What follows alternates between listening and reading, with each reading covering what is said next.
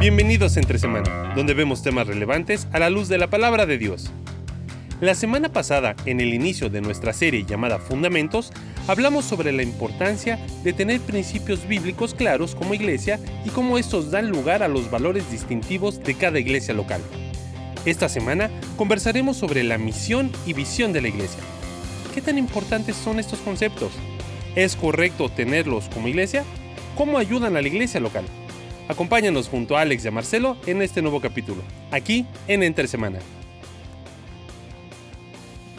Gracias Lalo y hola Lalo, aquí estamos. Volviste la semana siguiente. Sí. Otra vez. Eh, Aquí estás y aquí estamos hablando acerca de fundamentos. Ya la semana pasada hablando acerca de principios, posturas, preferencias, cuáles son las- los principios que nosotros eh, tomamos como punto de énfasis y los valores que salen o que nacen de esos mismos principios. Y pueden ser diferentes para diferentes iglesias, pero por algo estamos hablando acerca de nuestra iglesia porque es la que tenemos. Entonces, hoy No nos vamos a poner a hablar de otras iglesias. Pasamos 18, episodios episodios, hablando ¿no? de otras iglesias. Ahora vamos a hablar de lo nuestro. Eh, hablando, nos dejaste con un tema picando la Sí. semana pasada. Eh, preguntando después de hablar de todos nuestros valores, ¿por qué no aparece el discipulado? Si Sí. se supone que el discipulado es, un, es algo muy importante. Lo hemos escuchado siempre. La iglesia está para ser discípulos, pero, pero no aparecía ni en los principios ni en los valores. Entonces ya, tengo una semana esperando. ¿Somos herejes acaso? Ah. ¿No creen en el discipulado? Quizás, eh, bueno, el episodio de hoy eh, tiene que ver un poco con esta idea de eh, misión y visión, ¿no? Y quizás cuando uno dice eso, lo primero que dice, oye, pero yo cuando voy a, al Walmart, aparece la misión de Walmart y la visión de Walmart, lo ves en... eh, y, y quizás ese concepto para mucha gente es como que no, no, no, eso, eso no es bíblico, ¿no? Claro, no aparece en la Biblia. La misión de la iglesia debe ser esta, la visión. Pero si resumimos esencialmente, eh, la iglesia siempre tuvo claro lo que tenía que hacer y hacer discípulos, ¿correcto? Y, y no, nos vamos a meter ahí en temas complicados, pero hay un solo verbo principal en Mateo 28, que es eh, hacer discípulos, que en español es dos, dos palabras, pero en griego es una sola. eh, y, y- y Porque hay, en griego sería yendo a, claro, discípulos. hay- y, hay, y hay tres participios. Uno, uno previo, que es yendo mientras van, hagan discípulos. Y los otros dos participios es enseñándoles, y, o sea, bautizándoles y enseñándoles. Y eso sería la manera de hacer La discípulos. manera, lo- los participios son la manera en que, cuando, si es previo al, al verbo principal, sería cuando, este, mientras vamos yendo. Y, y la idea es que es una acción constante, ¿no? Y, y lo vamos a hacer enseñando, bautizando y enseñando. ¿No? Eh, que, tampoco se trata de, bautizo y ahora viene el curso de, de 12 pasos. eh, tenemos que explicar un poquito cuál era la idea de, enseñándoles que guarden todas estas cosas. Tenía que ver con apropiarse de esas verdades que Jesús había enseñado. Y, y hablamos, bueno, si queremos hablar de bautismo, ya tenemos episodio grabado de bautismo, ¿no? Pero, pero creo que eso es súper importante y por eso no, no aparece como uno de nuestros principios, porque en realidad la misión de cualquier iglesia que dice ser bíblica debería ser una sola, hacer discípulos. Es como, ¿se acuerdan Pinky Cerebro? ¿Cómo era? Claro, claro, amigo. Cerebro, ¿qué vamos a hacer esta noche? Tratar de conquistar el mundo. Lo mismo que hacemos todas las noches. bueno, esa sería la, la misión de Pinky Cerebro, ¿cuál era? Tratar de conquistar el mundo. Todas las noches. Todas las noches. Entonces, No cambiaba. No cambiaba. Eh, creo que eso es súper importante, porque la misión de la iglesia, a la luz de la palabra de Dios, es hacer discípulos. ¿Cuándo? Siempre. Eh, oye, pero la iglesia primitiva, ¿qué tenía que hacer? Hacía discípulos. Y, la iglesia de 300 años después tenía la misma misión. Y 500 años después, y hoy tiene la misma misión. O sea, en ese sentido, eh, cualquier declaración eh, de misión de cualquier iglesia tiene que ver con hacer discípulos. Ahora, ¿por qué no todas dicen la misión de la iglesia Conexión Vertical es hacer discípulos? Porque se supone que esa es, la misión, eh, ¿qué sería? ¿Genérica o no sé cómo sería? ¿Estándar? Estándar, ¿no? Base. Para todo. El Base. fundamento del fundamento. El- exacto. es el Quizás, subsuelo. y ahí es donde el énfasis, basado en los principios y en los valores, hace que cada iglesia tenga quizás un énfasis distinto en esto de hacer discípulos. Porque cuando hablamos de discipulado, hay 10.000 ideas en la cabeza. No sé cuál ha sido la experiencia de, de ustedes en cuanto a discipulado. Son cuatro o cinco libros. Sí. Ay, hay muchos que nunca los completé. No, Creo que nunca los acabé yo tampoco. Estamos en deuda, ¿no? Pero, pero el tema del discipulado es ¿cuándo cayó o cuándo se convirtió en lo que llegó a convertirse, ¿no? El tema de una estructuración metódica con la gran y buena intención de poder comunicar el credo, los principios, las cosas fundamentales a una persona que viene conociendo apenas del Señor, pero se convirtió en otro checklist. No sé, pero yo le culpo a. John Wesley. Hay que culpar a Alguien, Si hay que alguien culpar a alguien, culpar. siempre es el mismo. Sí, en, el- bueno, o sea, estoy bromeando, pero por algo fue metodista, ¿no? Y, y- y es- ese tipo de discipulado es un método, es una forma estructurada donde alguien que quizás no manejando todo con perfección pueda ir acompañando a otra persona. Y creo que en algunos... En algunas instancias tiene su lugar. Claro. El problema es cuando yo creo que eso es el discipulado Hmm. y eso no Es- es parte de, de instruir. El problema es cuando se le da mayor valor a la forma que al fondo. ¿No? Sí, y se, se usa términos como, ah, ya fuiste discipulado. Exacto. Como si, si tuviera un comienzo y un fin. Eh, y, y eso creo que es el error. Eh, porque pensamos de que cuando, no, ya, ya estas personas pasaron por el curso de discipulado. Bueno, sí, o sea, un montón de pas- personas pasan por el curso de discipulado y su, su vida sigue siendo el mismo Perdimos uno, se colgó como Judas. Ah, no, ese no pasó el curso. Y sí, sí. Sí, y, y creo que ahí es, es importante porque podríamos divagar ahí un buen tiempo, a lo mejor en, en el, en la idea de quizás estandarizar todo. No digo, no, tampoco, así como cu- culpabas a Weller recién, eh, sino cualquier cosa, toda la culpa la tiene la revolución industrial. O sea, como que todo se quiso estandarizar, todo se quiso hacer por medio de procesos, eh, y, y que no es, no hay un mal deseo en eso, ¿no? Pero, pero a lo mejor se termina confundiendo forma y fondo. Eh, y, y la forma empieza a tomar preponderancia. Hay un adoctrinamiento. Yo recuerdo que en, nuestras iglesias en Chile era como, vamos a hacer el curso de adoctrinamiento.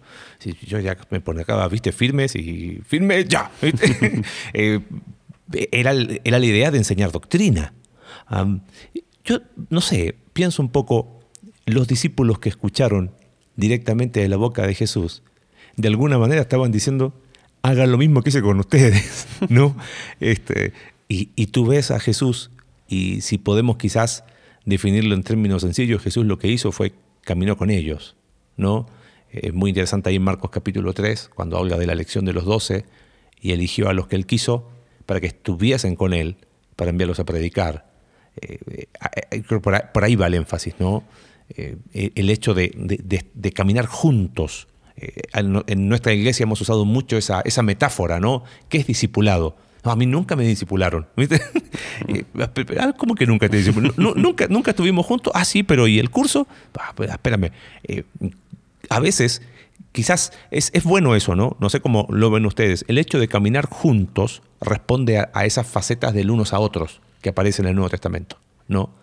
Eh, enseñados unos a otros, o sea, si hay un, hay un, tiene que haber un contenido, a veces va a ser eh, consolados los unos a los otros, exhortados unos a los otros, animados los unos a los otros, este, servidos los unos a los otros, o sea, eh, no es solo un, un- un énfasis, ¿no? Por eso creo que en, ese caminar juntos, me, gusta ver, ver discipulado de esa manera, o sea, es, es caminar juntos, ¿no?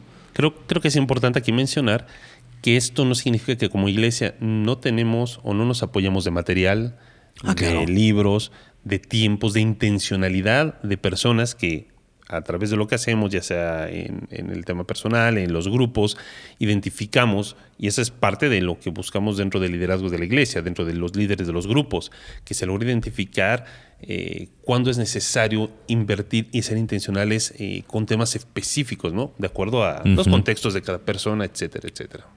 Sí. Nosotros lo, lo podemos leer, sí, ¿no? La, la versión extendida de nuestra misión es viviendo en comunidades transformacionales que encuentran su identidad en Cristo.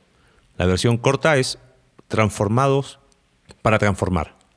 Eh, ¿Por qué, ¿Por qué fue eso? O sea, eh, debemos confesar acá que fueron años de...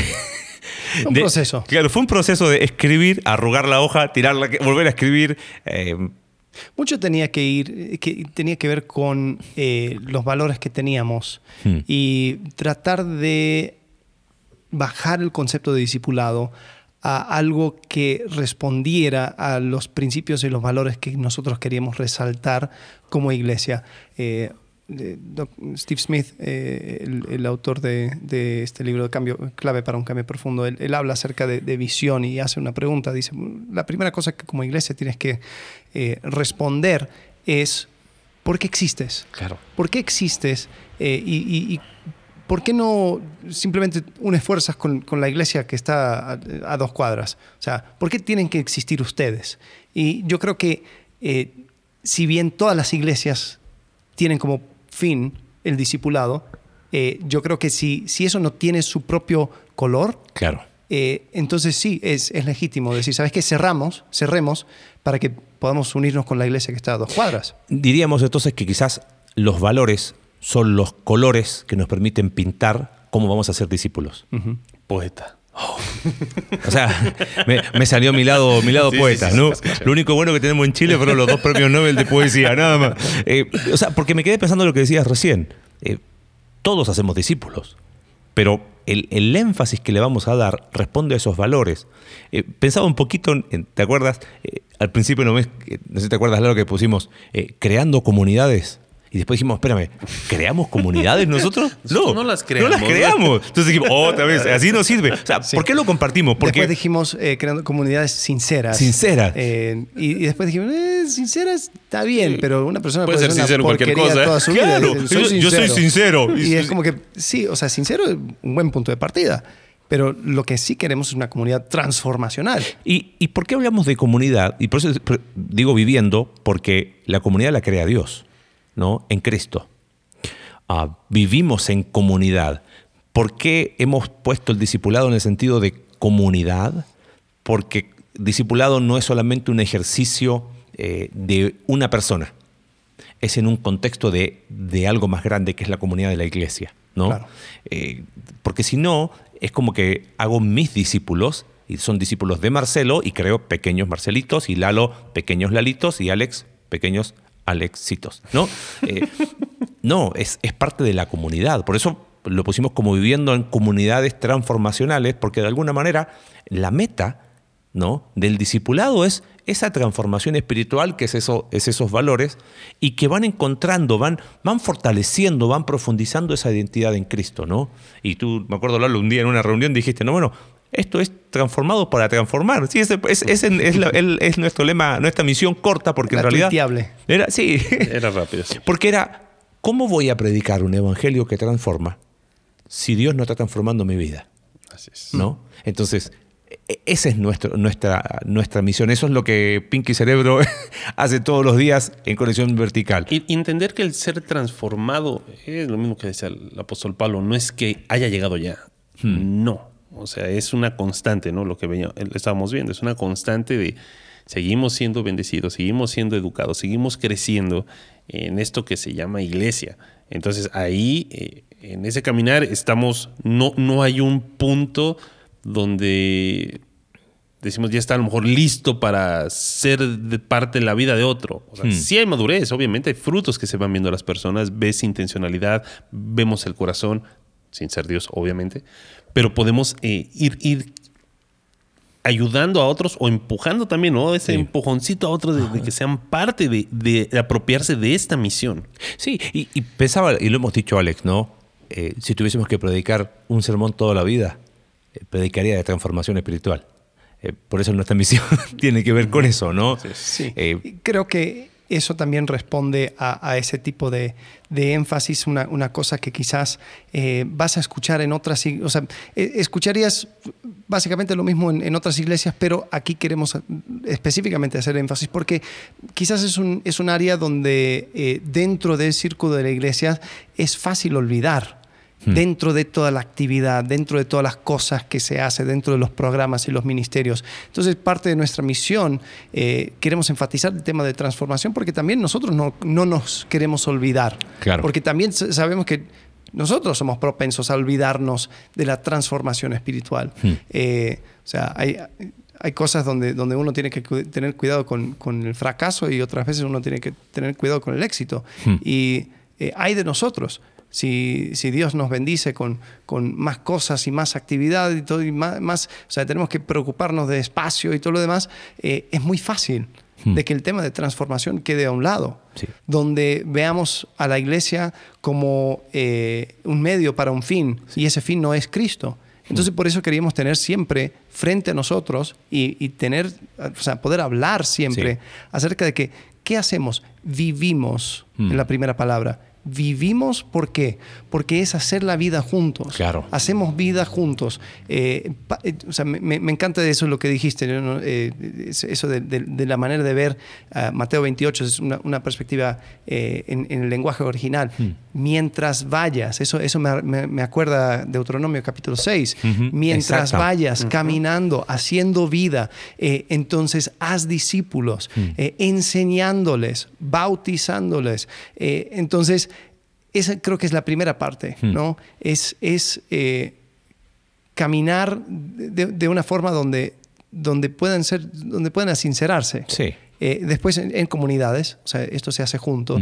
Eh, yo una vez escuché a un pastor decir, eh, dar, dar un consejo a otro joven pastor, decir, mira, te recomiendo que, te, que, que- que vivas mínimo media hora de la iglesia porque así la gente no te molesta los domingos y te van visitando a casa. Eh, bueno, eh, esa- ese pastor quizás no tenía una visión muy comunitaria Sí, ¿no? de iglesia. Eh, vivimos en comunidades. Mm. Eh, mi, mi- mi sueño es poder comprar un- una hectárea y con- construir casas y poder tener nuestra propia. Eh, Sería interesante pero bueno, eso. Todavía no No quiero dar ejemplos, pero. Bueno, bien hecho, bien hecho. Está bien. Se puede, dice. Bueno, y por ahí dijiste, mi sueño es, porque ¿cuál es la diferencia entre misión y visión? Eh, La misión es nuestra declaración. Iba ¿ok? a hacer todo mi exégesis. Perdón. Me paraste, pero está bien. No, no, sigue, sigue, no, sigue, no, sigue. ya, ya. Sigue. Ah, ¿verdad? Estabas terminando lo de misión. Es que dijiste transformacionales. Termina, termina, por favor. ¿Sí? Sí, Ok, maestro. bueno. No, no, no, no, termina. Entonces ya hablamos de viviendo Ajá. en comunidades transformacionales, hablando acerca de... Sí. O sea, tenemos ese, ese, ese, eh, ese transcurso, ¿no? Mm. Estamos permitiendo que Cristo nos vaya transformando. Eh, y, y de encontrar nuestra, nuestra identidad en Cristo, la idea es de que cada persona pueda valorar como lo máximo de, de- de su propia vida Mm. el estar en Cristo, el encontrarse en Cristo, de que, o sea, posición, de eh, trabajo, de todas las, las cosas hermosas que la, que la vida nos, nos da, eh, siempre tengan eh, un punto secundario a la identidad que tengo en Cristo. Es que si somos honestos, muchas de las crisis personales de los creyentes tienen que ver con su identidad. Sí. Siempre, si uno empieza a tirar del hilo, del hilo, del hilo, siempre hay un tema de identidad, ¿no? Sí. De, de buscar fuera de Cristo lo que solo Cristo nos puede dar, ¿no? Creo que enseñarlo como principio, precisamente el tema de la identidad, es a lo mejor el ejemplo, ¿no? De, de enseñar a la gente a no, no darle el, el pez, ¿no? No le des el pescado, sino Claro. enséñalos, a, A pescar. enséñalos a pescar. Claro. Es la base, precisamente, de cuando nos ha caído, como dirías muy comúnmente, como se dice en México, nos ha caído el 20, ya la, la situación de vida, las circunstancias por las que atravesas, las dificultades, ya tienen otro sentido. Ya se asimilan de diferente forma porque tienes una posición delante de Dios que valoras, que has recibido, que te identificas en. Entonces la manera de reaccionar, de buscar soluciones, de buscar un consejo, ya va empatado precisamente en este valor, en este principio que queremos, ¿no? Y eso es lo que buscamos, es parte de la guía de que las personas eh, no nada más estén esperando, eh, dime qué hacer. Exacto. O sea, que es muy común. Estamos esperando que nos digan el paso uno, lo que sigue. No, es tú tomar tu responsabilidad entendiendo quién eres delante de Dios. Absolutamente. Y, y- y no lo hacemos porque pensamos que somos los mejores. Simplemente fue nuestra convicción en este tiempo, eh, con lo que hemos aprendido, con aún aprendiendo de nuestros propios errores, eh, pensamos que esa es la manera de poder hacer discípulos. ¿No? Y, y, eh, te interrumpí porque cuando dijiste sueño, dije, ahí está, este es un buen, buen, buen gancho. Porque dijiste, yo sueño con, con- con comprar una hectárea. Dije, porque muchos a veces confunden esta idea de misión y visión. ¿no? Eh, y es como que la mezclan, y así mu- muy corto, misión es una declaración. hacemos discípulos. En nuestro caso es viviendo en comunidades transformacionales que encuentran su identidad en Cristo. Pero visión es un cuadro más grande, es, es mm. aquello que miro, miro hacia adelante. Eh, la misión es corta, la, la, visión es, es larga, la, la, misión nos informa. Esto es lo que hacemos. Eh, la visión nos inspira, uno la ve y probablemente, quizás la primera generación no va a ver plasmada esa visión. Pero para allá queremos ir. ¿no? Por eso eh, la visión es algo más largo y, se explica en términos de, mirar nuestro contexto. ¿No? Eh, ¿Por qué razón? ¿Por dónde va la visión nuestra como iglesia? Hablaste de soñar, sueño como vivir todos juntos. Eh, ¿Por qué razón? Algo que nos dimos cuenta es que dijiste 80% más o menos de, de la gente de la iglesia. Sí, somos de fuera son de afuera. Eh, hablabas tú, Alex, eh, cuando estábamos desarrollando todo esto y decías ¿no? que, que Querétaro, nosotros estamos en la, en la, en la, en la metrópoli, no, en, la ciudad, porque Querétaro como tal ya es la unión de ¿cuánto, cuatro municipios. Sí, Querétaro, Corregidora, Huimilpan y el Marqués. Nosotros estamos específicamente en el municipio de Corregidora. Así es. Pero pertenece a la, mancha urbana. A la mancha urbana de Querétaro. Sí. ¿no? Este, hablábamos que es una ciudad de nuevos comienzos. Sí. Se muda mucha gente, no siempre me olvida el número que llega de familias semanales. ¿Será así? Bueno, no sé dónde lo sacan, pero sí. No, pero está. Una vez lo, lo rastreé para un trabajo en el seminario. 10 familias por día. Creo que sí, era, era algo por ahí, pero era, era mucho. Un día lo rastré para un trabajo en el seminario y encontré el dato y decía, ¿pero por qué tanto y dónde están? El tema es que había otro lado que así también muchos se van. Hmm. Y digo, entre paréntesis, ¿sabes una de las razones por tanta migración hacia acá? Que donde oramos, Señor, que ya no tiemble más. El 85, realmente. Claro, fue la primera. El 85 fue casi, casi un, ¿cómo se llama? un éxodo, ¿no? Saliendo, muchas personas salieron de la Ciudad de México y lo más cercano que encontraron fue, Querétaro. Yo tengo conocidos en el trabajo y todo que se vinieron en aquella época, en 85, 86, a vivir a Querétaro por esa situación. Y yo nací en 87. ¿Y, la, segunda fue, ¿cuándo fue el, el, anterior? O sea, el que fue hace poco, 2017, 17, ¿no? Y volvió a temblar apenas este año, pero en el, el 17 fue... Cada, volvió. 19, 17 de, 19 de septiembre. 19 de septiembre. Y después el, tema de inseguridad. Claro. Eh, pero, pero, lo interesante es que llegan familias a iniciar una nueva vida. Entonces, cuando, cuando dijimos, a ver, ¿cómo nos gustaría ver a la iglesia? es ser esa, esa familia donde eh, mis hijos encuentren sus, sus primos en la iglesia, sus tíos en, mis amigos, en sus abuelos en, los, en, las quizás mayores de la iglesia, eh, y empezar a hacer esa, conexión. Eh, no, es el hecho de ay, ser, familia de, como, como un eslogan idealista, es porque... como una secta rara. Claro, ¿no? ¿Cuál era la...? Eh, hubo uno de la familia, una secta. Ah, bueno, sí, es Charles Manson. Sí, ¿no? creo, que, se llamaba algo así. Sí, era la familia. era la familia, ¿no? Eh, pero, pero el punto pasa por eso. Entonces, dijimos, nuestra visión pasa por, por hacer, un énfasis en, ser familia, ¿no? de la fe. Sí, y creo que esa, esa es la respuesta a la pregunta, ¿por qué existen? Hmm. ¿Por qué están? ¿Y por, qué no cierran y, se unen a la otra iglesia? Claro. Porque nosotros hemos visto que este, este fenómeno sucede en nuestro eh, rincón del mundo.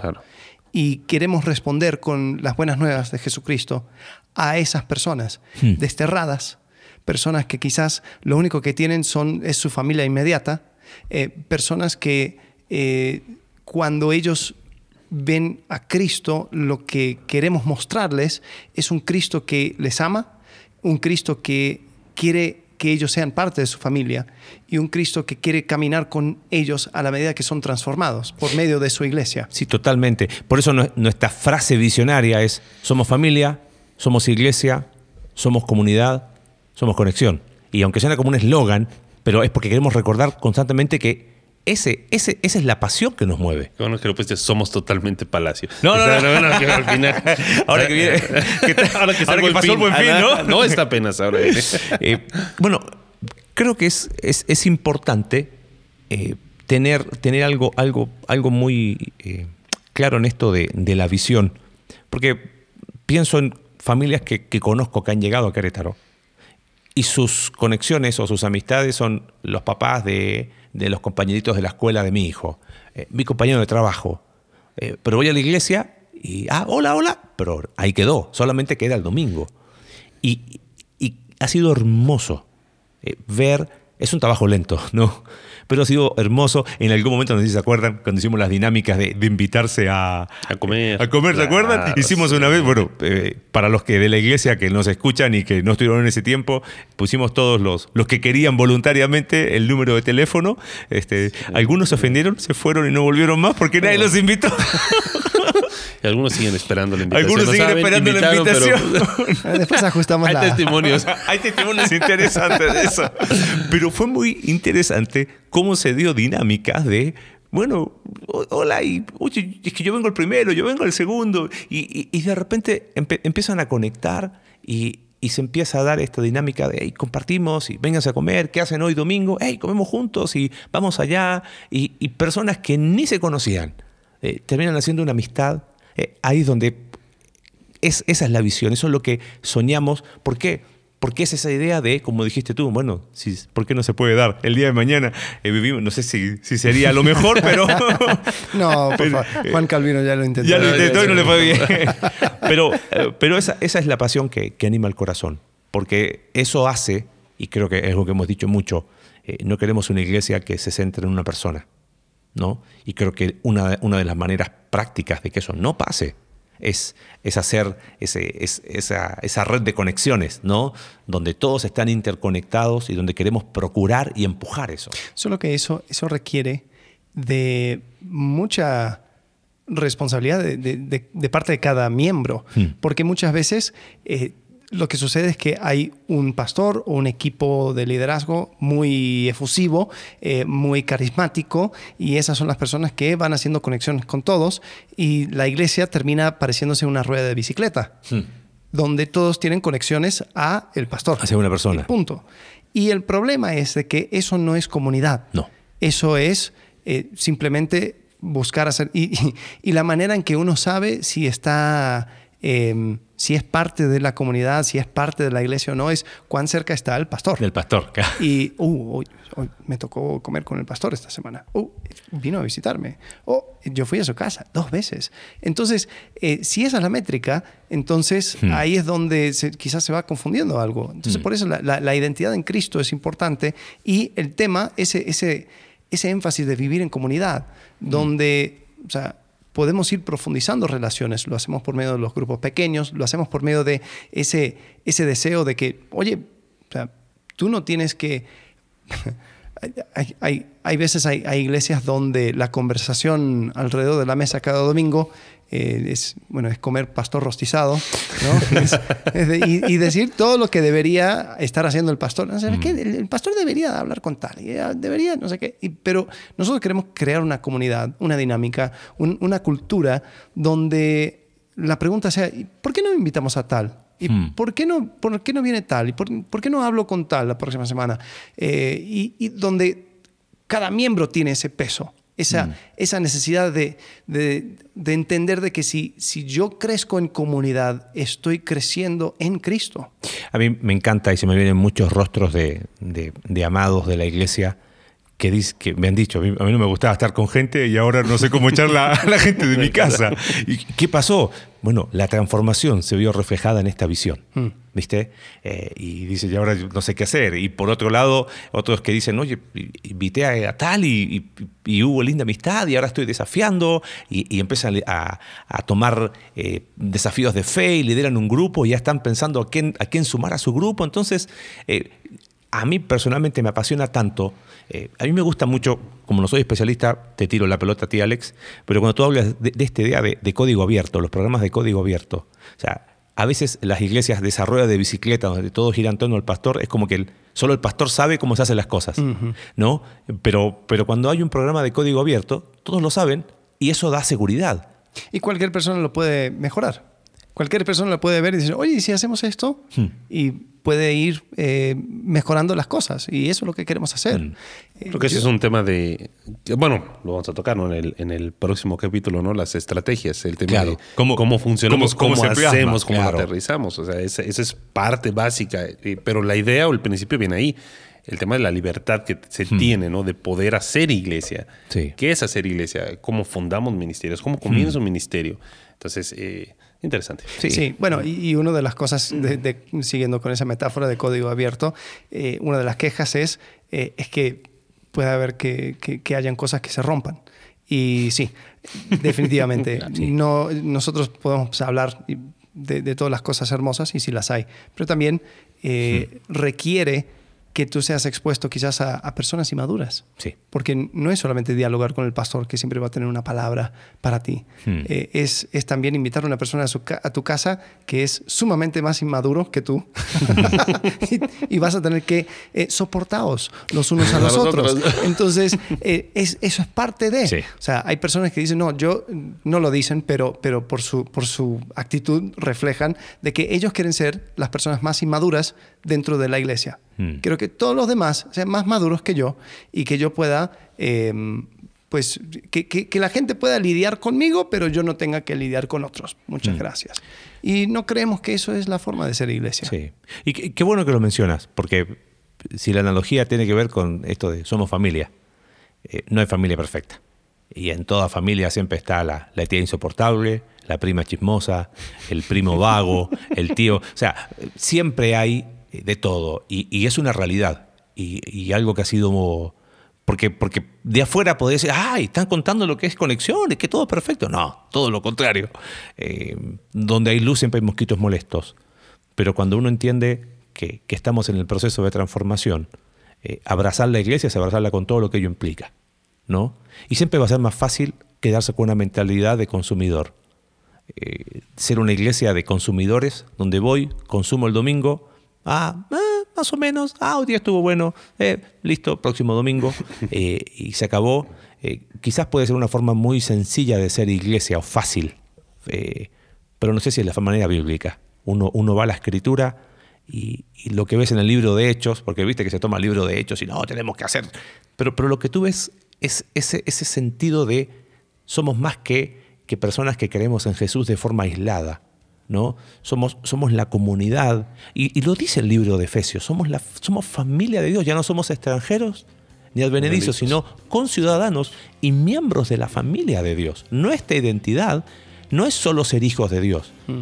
ese es un lado. Tiene, lo individual tiene un aspecto comunitario, somos parte de la familia. Y esa es nuestra oración, esa es nuestra visión. Eh, el cómo vamos a hablarlo el próximo episodio. Así que bueno, creo que por hoy estamos. Muy bien. Nos vemos la próxima semana. Hasta la próxima. Si me invitan. Estás más que invitado. Adiós. Gracias por acompañarnos en un capítulo más de Entre Semana. Recuerda que puedes seguirnos a través de nuestra página web icv.mx diagonal entre semana y puedes enviarnos tus preguntas a entresemana.icv.mx y en Twitter entresemanacv. Ayúdanos a difundir este contenido dejándonos tu valoración en tu aplicación de podcast favorita.